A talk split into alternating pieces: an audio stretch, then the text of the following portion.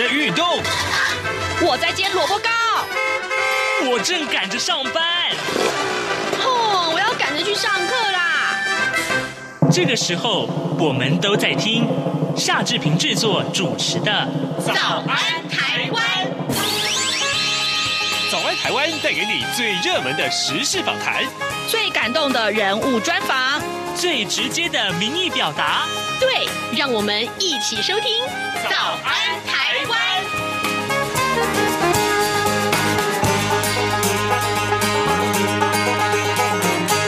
早安台湾，我是夏志平。今天是二零二二年的六月九号，星期四。我们要为您安排进行的是刘碧荣时间。马上就请您收听今天的访谈单元。早安台湾，刘碧荣时间。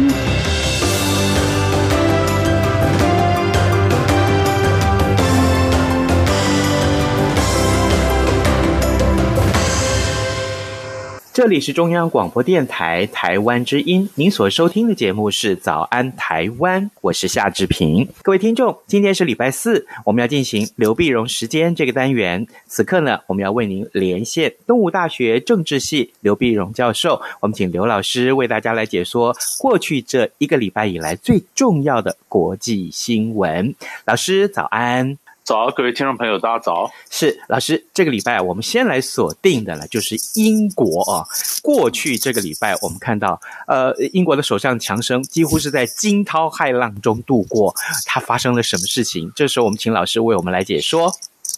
对，那么这惊涛骇浪一点也不错啊，因为基本上就是，呃，他的保守党内部的呃加变啊，或者是逼宫啊。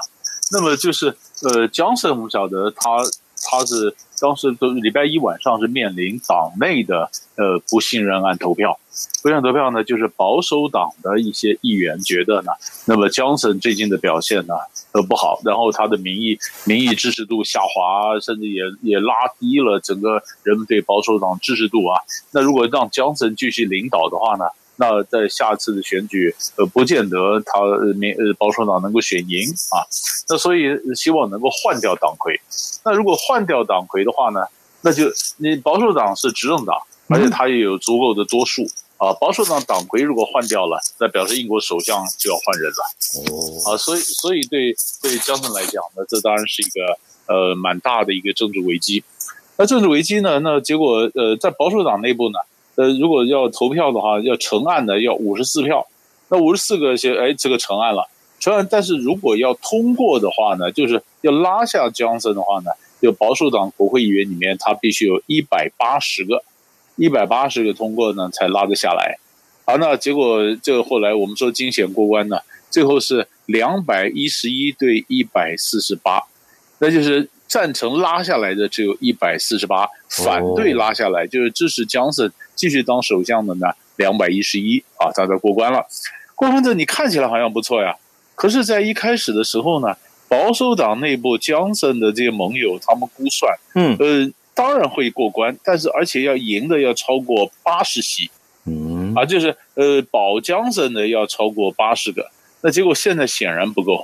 嗯，啊，显然不够，两百一十一和一百四十八中间的差距不到八十吧？嗯，不到八十就是不不够，表示他在党内的支持其实呃开始动摇。啊，所以苏格兰那边的一些这呃的议员呢就说：“哎呀，江森其实就开始是跛压了啊。”嗯，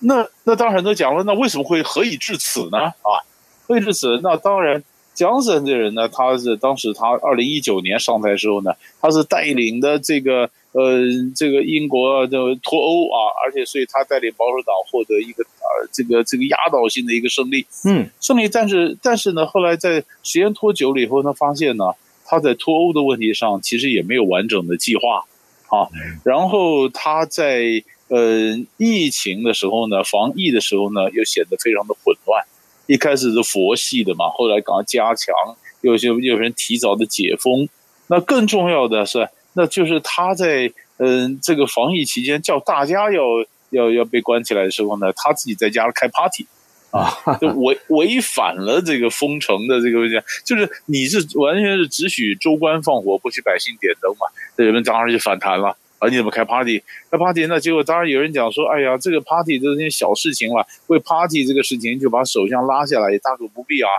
但事实上，这 party 是一个引爆点啊，就是说他基本上他的做事呢，有的时候不按牌理出牌啊，他非常有政治的一个前瞻性和敏锐度，但是他呃常常不按牌理出牌，不按牌理出牌，所以他在国会的这个盟友也没有太多啊。那结果英国现在只要经济很差，嗯，经济经济很差。那么经济呢，受到疫情的疫情，因为打乱了整个供应链嘛，所以影响到英国的经济。俄乌战争呢，也造成粮食和燃料的价格上涨，这整个经济的停滞。这时候呢，保守党国会议员里面也陆续的有一些丑闻传出来啊，有的人他违反了违反了游说的法令啊，那有的议员呢，他涉及到恋童啊，就是对小对小男生啊上下其手啊等等。嗯，那像这些事情。风向一个冒出来以后呢，眼眼看着眼看着这个支持度不断的下来，所以很多的国会议员开始急了，急了说我我们要要要要换人了啊，所以才会有这个不信任投票。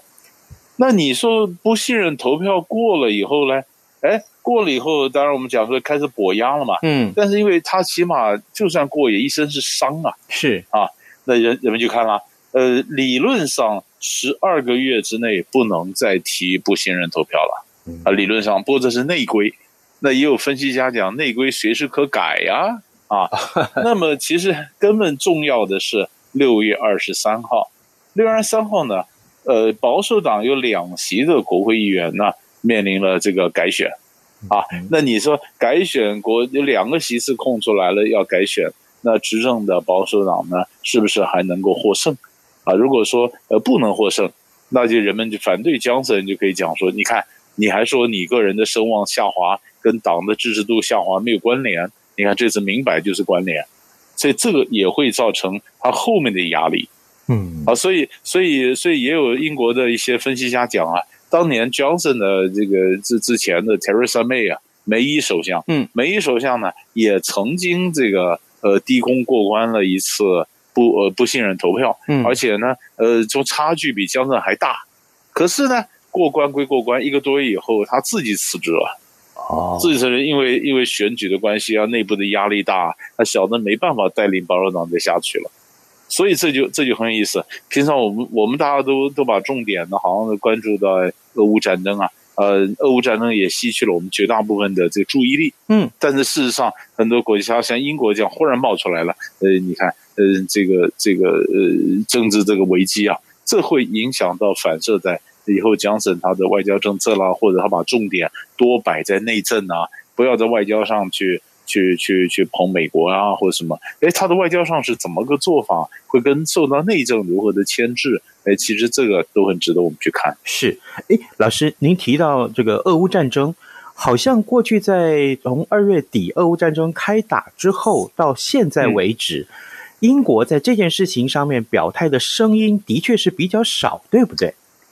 呃，英国英国的英国呃，我觉得还蛮多哦，还蛮多，就是他也多少也希望一点转移点注意力啊，嗯啊，那注意力，所以英国他也跑去，强生也跑去跟这个基辅啊，也去支持这个泽伦斯基啊，啊，嗯，而且强生也比较凶，呃，比较凶。那么当这个呃欧盟对于要不要制裁俄罗斯摇摆不定的时候呢，英国就站在说，哎呀，我们要制裁俄罗斯哈、啊，也讲的比较凶，比较凶，所以欧洲的人就讲啊。过去美国是透过英国在欧盟里面跟欧洲国家进行沟通，拉近美欧的距离。嗯，那现在呢，英国已经拖出去了，拖出去等于一直帮美国打边鼓啊，打边鼓在那边，他没有办法影响欧盟的决策，但是可以旁边打边鼓啊。你可以看到，呃，这次呢，那个美国他援助乌克兰这个飞弹，这个飞弹呢，美国只说给这个短程的，因为他如果给长程飞弹，可以打到俄罗斯里面。那当然就会影响到美俄的关系，或者让局势更为恶化。那英国人说不管呢，我就买长城飞弹呐，嗯啊，所以我所以你你看这事后就发现看，所以发现就是说很多的内政的问题，什么都是因为俄乌战争啊，也受呃也受到了影响。人家就是执政党呢，都是讲说，哎，俄乌战争爆发了，我们一致对外，我们要对抗俄罗斯啊。那结果反对党就说：“你少来，你这个内部的问题还是要解决。”啊，所所以所以所以我们看瑞典也也那个那个那个总理，他也过了一个不信任投票。嗯，那其实其实一票之差，其实也也也是跟这个都都有关系。是。嗯，好，呃，各位听众，今天早上之平为您连线访问东吴大学政治系刘碧荣教授。我们请刘老师在节目中先跟大家解说了最近啊，英国的内政其实是备受瞩目啊。老师，我们接下来看看美国啊，特别是美国跟亚洲的关系啊。最近亚洲的天空其实并不啊平静啊，这飞弹飞来飞去，这是怎么回事呢？是不是北韩又有事儿了？是北韩最近啊，那这飞弹射的很多哈，哎，很多当然就表示说，哎，这个这个当然他你没有关注到北韩的问题啊啊，北韩的问题，那么当然一则也表示北韩内部呢，你说他也受到 COVID-19 的影响吧，但是他也表示，呃，虽然再怎么影响，我的这个这个建军啊，我的这个呃军事上的这个企图心啊，并没有稍缓啊，所以你可以看到，呃，当然美美国当然也也对北韩进行。进行进行了一个压力。其实我们从再往前推一下下，拜登前一阵子到亚洲来，他第一站就是到韩国啊。对，到韩国就支持南韩，这南韩就是就是告诉北韩说，你一则他拉南韩了，因为南韩的尹锡悦刚上来嘛，拜登想拉，中国也想拉，但是他明摆着就是就是就是支持支持这个南韩，就对付北韩。在北韩呢，然后六月四。六月四号呢，就是他们又刚结束了这个美韩的联合演习。联合演习，美国的一个航空母舰打击群呢，也参与了这个联合演习。那北韩就说：“你参与联合演习，你是对我有威胁啊！”所以北韩六月五号呢，就向东海发射了八枚的短程的这个导弹。导弹表示，这虽然是这个导弹呢是短程的，短程的飞弹呢，呃，那么这是今年北韩试射的第十八次。哇哦，第十八次，那这不是非常多，非常多？那你说你再往前推，那美国呃为什么这个要呃联合演习呢？为什么拜呃拜登对南韩表示支持呢？拉一行月之外，就是在这之前，北韩有试射了，甚至洲际弹道飞弹啊，试射很多飞弹嘛，很多飞弹呢，所以美国呢才会演习。美国演习之后呢，北韩又试射了，就是我们刚刚讲六月五号这试射了八枚的短程飞弹，啊，短程飞弹，结果呢六月六号。美国也发射八枚的地对地飞弹，嗯，是你给我八枚，我也给你八枚，啊，那那表示你你你哪里说你说了算？而就在这个时候呢，那么呃六六月五号的时候，美国副国务卿 Sherman 也访问呃也出访，他这是到亚洲来啊，这到南韩呐、啊，呃菲律宾呐、啊，越南呐、啊，寮国。啊，那么共九天的一个访问。所以，所以你可以看到，他们轮番来亚洲啊，是总统啊，你和之前的国务卿啊，或总统啊，副国务卿啊，也就是他现在整个重点呢，拉的这些国家，你是拉美日，你看这连辽国啦、越南呐、啊，平常这也许跟呃这个中国呃跟美国没有那么近的啊，那还是什么来来来来进行这个外交的这个武装，后来整个把来来加强外交的支持度啊。那是那是美国这块，那我们刚刚讲说，当你看六月六月四号、六月五号、六月六号飞弹射来射去，那么刚好六月五号的时候，Sherman 就到了嗯韩国，那是可以看见，当然不会打仗，呃，这也也还好，那么也不至于说因为这几个擦枪走火，但是大家耀武扬威啊，都想表示我不轻易妥协的。那这个其实会让东北亚的情势显得非常的紧绷。嗯，而是我蛮好奇的啊。我记得拜登在啊亚洲行的时候，有媒体问说：“哎，你都来到了亚洲了，那这时候如果说你要对这个韩北韩的领导人金正恩说一句话，你要跟他说什么？” 结果这个拜登说：“Hello，我只是跟他说。” Hello，所以这么这个之前啊，这个呃，当然呃，川普跟这个金正恩有碰面，而且碰了不止一次面。那拜登难道没有想到要跟金正恩碰个面聊聊天什么的吗？就我觉得，在他来讲还没有。呃，这么样的急迫性啊，他就当然，他当然讲说，我愿意跟北韩领导人会谈，那不设任何条件了啊。是，但是他总是希望说，北韩你在你比如说你在契合上面要做出一些承诺呀。嗯，那你契合上面没做出承诺，那每次谈谈了基本上没用。最主要就是在二零一八年的时候呢，川普时代，你说这个两韩也做了峰会，美国跟北韩也进行了峰会，而且都谈了不止一次。每一次都有很大的一个新闻效应，那新闻效应呢，完一一直烟火啊，大家看了以后热闹，以后呢，事实上没有太多的实质进展啊。但也有人讲有啊，过去过去北韩曾经承诺他的飞弹呢，呃，这是暂时不试射哈、啊。但是后来美韩关系越来越冷了以后，那北韩就不断的试射，不断试射，一是刷刷存在感嘛，二则也是提醒你们说，哎，你跟我谈一半，别这样跑人了，你要谈呢啊。但是你现在看美国来讲呢，呃，像重点都还是重中之重，先是遏制中国，啊，所以北韩的来讲并没有太多的急迫性。那北韩就表示，那我就发射几个飞弹，制造几个急迫性给你看，嗯，啊，所以他这个飞弹，我是觉得它不是不除了军事上的一个试射以外呢，更重要的原因就是把它当外交工具来用，来让他提醒大家，我北韩的问题还在这儿，是，啊，所以呢，这个呃，后面美国会什么反应？啊，这个就是你试射，我试射以后，那总要有一点外交的一些什么动作，这就是我们继续观察的一个重点。是的，各位听众，今天早上志平为您连线访问东吴大学政治系刘碧荣教授，我们请刘老师为大家在节目中啊来分享过去这一个礼拜以来最重要的国际要闻。我们要先请老师休息一下，呃，待会儿广告过后再回来继续请教老师。哎，你知道吗？侨委会今年的海外华文媒体报道大奖开始征件了，真的吗？没错，今年是以全球变局下的变与不变，发挥海外华媒影响力为主题，总共规划平面、网络报道类、广播报道类、电视影音报道类三个类别奖项。不止如此，还有全球新闻志工限定的侨务电子报新闻报道特别奖，只要你是侨务电子报的新闻志工，而且报道作品有在侨务电子报刊登过就可以报名喽。那参赛作品只要是聚焦台湾、报道台湾，而且在限定刊播期间于中华民国境外媒体平台刊播就可以了吗？没错，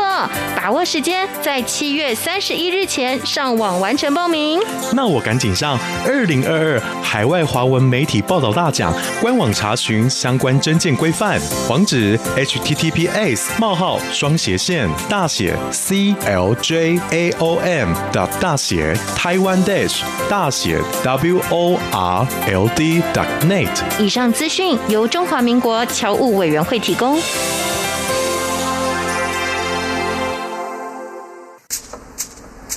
早安，台湾，你正吃着什么样的早餐？吐司加火腿蛋，咬一口，然后收听中央广播电台。这里是中央广播电台台湾之音，您所收听的节目是《早安台湾》，我是夏志平。各位听众，今天是星期四，我们要进行的是刘碧荣时间这个单元，所以呢，此刻志平为您连线访问的是东吴大学政治系刘碧荣教授。我们请刘老师啊，呃，刚刚在节目中先跟大家分享了两个重要的国际要闻。那么接下来我们看一看，呃，过去这段时间以来，呃，俄乌战争一直是我们关切的重点。那最近呢，呃，进入到这个可以说是，呃，这个战已经打了三个多月了。那接下来。欧盟啊，变成一个跟这个俄乌战争里面很重要的一个关键性的角色了。过去这几天啊，我们看到，呃，欧盟的理事会啊，呃呃，有一个有一些这样的动作，对于这个俄罗斯的这个制裁。所以，老师，我想继续请教您，这个相关的这个制裁是什么？当然，是不是也引起了很多的讨论？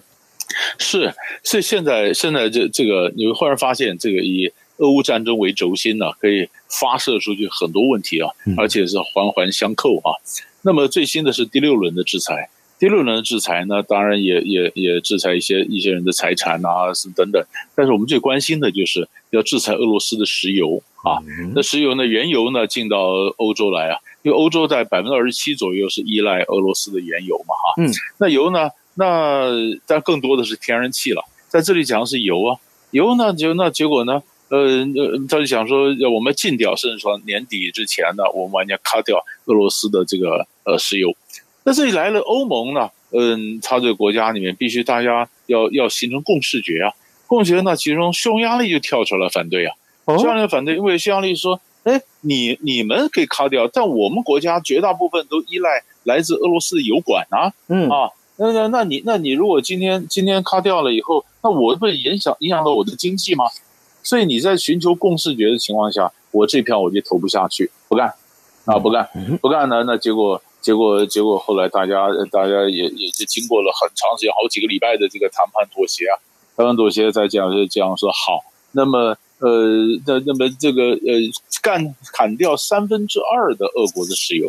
啊，那其他三分之一呢？哎，那就是你说透过透过这个当年二冷战时候这些路上的油管运到匈牙利啊、斯洛伐克、捷克的油呢，不在此限。嗯，啊，不在此限，就是你们可以继续买油啊。那么其实欧盟的意思就是说，我们欧盟虽然对俄罗斯的这个石油呢有依赖。可是俄罗斯也花也很多的钱是依赖找来的石油嘛，嗯，那我们如果继续买油，等于寄送继续替俄罗斯输送军费，对吧？那这个逻辑讲不通嘛，那所以我们就不买。那不买，那当然匈牙利这些国家说不行啊，你不买，那影响影响我的经济嘛，所以说好，那你们算是例外。那他们买的这个油占多少呢？那我根据欧洲的一些估算呢，这几个国家买的大概就是俄罗斯出口的在十分之一而已啊。那十分之一的话，呃，那没有，呃呃，百分之十，对，百分之十是那么没没什么关系啊。嗯、十分之一，你百分之十没什么，就是说百分之十算是一个破口了，那没关系，反正呃三分之二以上以上的这个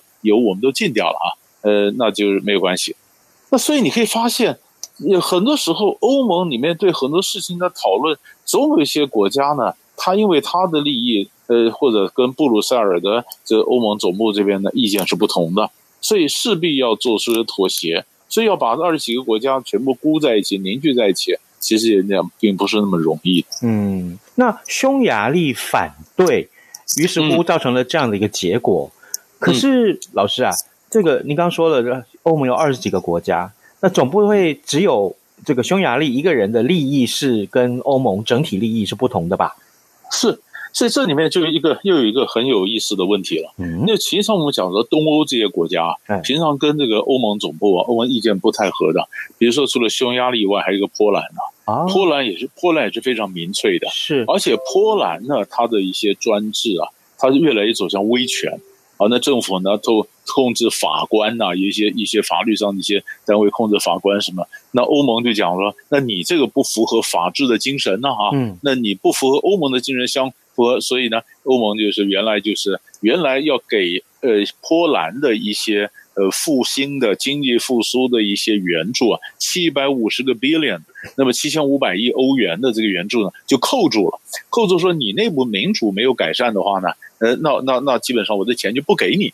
好了，俄乌战争一打了以后呢，嗯，那大批的这个难民不都跑到波兰来了吗？是，那那跑到波兰，那波兰急需要他援助啊。哎，那请问，那大家都需要援助的情况下，那你欧盟你要波兰去照顾这些难民，那你人家的经济援助钱你又扣着不给，那又讲不通。可你如果给的话，那欧盟是不是牺牲你原来的这些这些立场呢？那这原来的人权方面的原则呢？所以就跟波兰去谈判了。那谈判了呢，波兰就说就呃就说好，他他愿意做一些修改啊。那反的人权人士就说你那叫做换汤不换药，你是骗骗伦这个欧盟总部。啊，那么波兰说没有，我是真的这个这个制度我是怎么样的一个修改引起争议。那上个礼拜呢，那么欧盟的执委会啊，欧洲执委会主席范德莱恩呢、就同意说好，你已经满足要求了，那七百五十个 billion 欧元的我就放行。那一放行，那欧洲议会里面那些嗯比较左派的或者比较主张人权的就反对，就说那你范德莱恩你要下台，或者你要来报告，你为什么你怎么可以这样的？啊，所以这个礼拜这几天就看到范德莱恩不断的欧洲议会的报告去解释他为什么会放行会怎么样，所以所以你去看到本来我们讲的东欧啊，呃这几个国家匈牙利也好，波兰也好，本来因为个别的利益或个别的制度呢，跟这个呃内内部啊都都都都有问题，跟这个布鲁塞尔方面都有一些冲突。嗯，那现在因为俄乌战争一来了以后，你就必须做一些冲突就浮现出来了，那现在就必须做某种程度的一个妥协。才能够解决一个一个这样的一个政治上的一个困难。在这些个像比如说范德莱恩跟其他国家的这个游走啊，啊去游说啊的这个整个过程里面，其实呃支持这整体利益的国家呃有多少呢？像比如说像德国、像法国哦，他们、嗯、他们是共同的立场吗？会不会其实也是各有一心？对。其实就是因为因为地理位置，每个国家距离俄比如俄乌战争为例，每个国家距离俄罗斯的远近不同啊，嗯，它依赖的程度不同啊。哦，那有的国家它可以，比如说我我距俄罗斯远一点，我虽然也从俄罗斯拿的油啊气啊，但我比较容易去找到别的替代的来源。那你东欧这些国家呢？你说，嗯，有有某某某个方面来讲，你距离俄罗斯比较近，所以你对安全方面的顾虑就比较比较高，嗯啊，那你你你说我们对俄罗斯要强硬一点，但是这同样同属东欧或者像巴尔干的这些国家呢，有人说安全固然重要，可是我的经济命脉也很重要，嗯，命脉很重要，所以你可以看经济命脉非常重要的话，那我就需要俄罗斯的这个石油啊。啊那所以他是，所以像这个呃，匈牙利的这个总理啊，呃，那那欧班呢，就是说我不是亲俄，我是匈牙利优先的。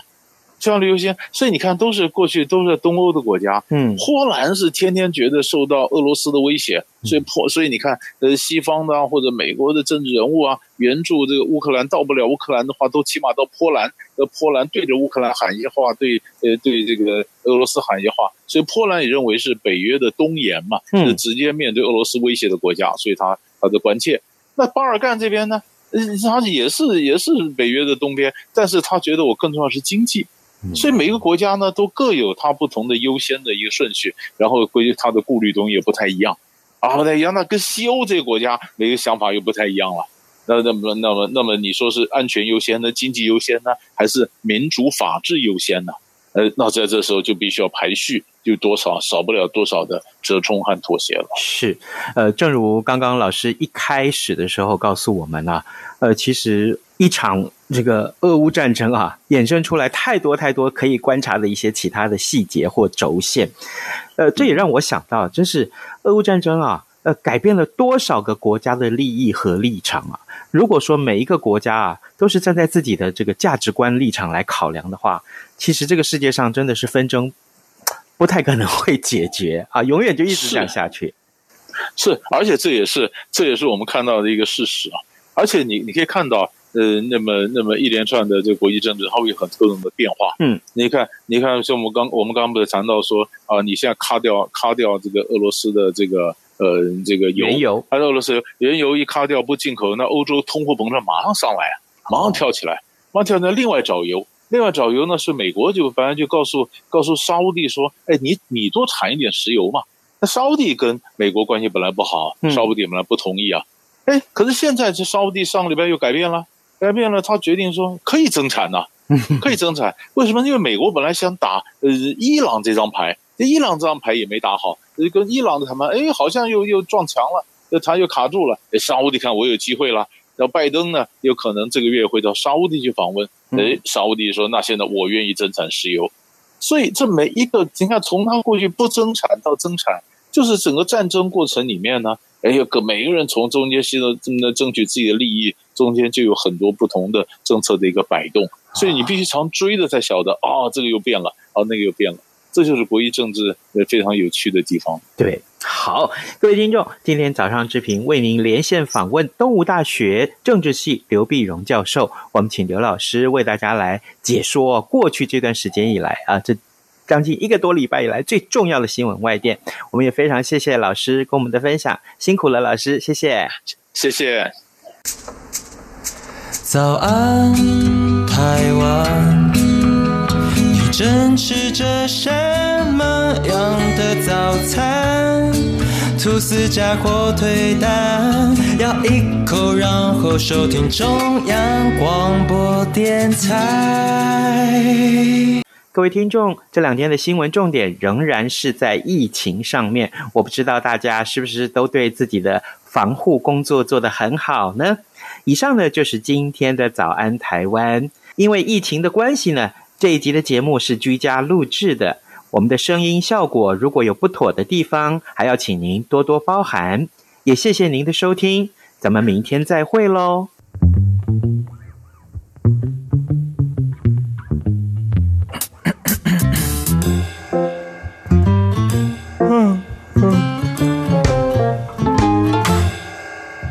早安，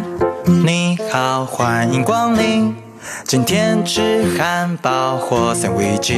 加杯饮料只要一个硬币。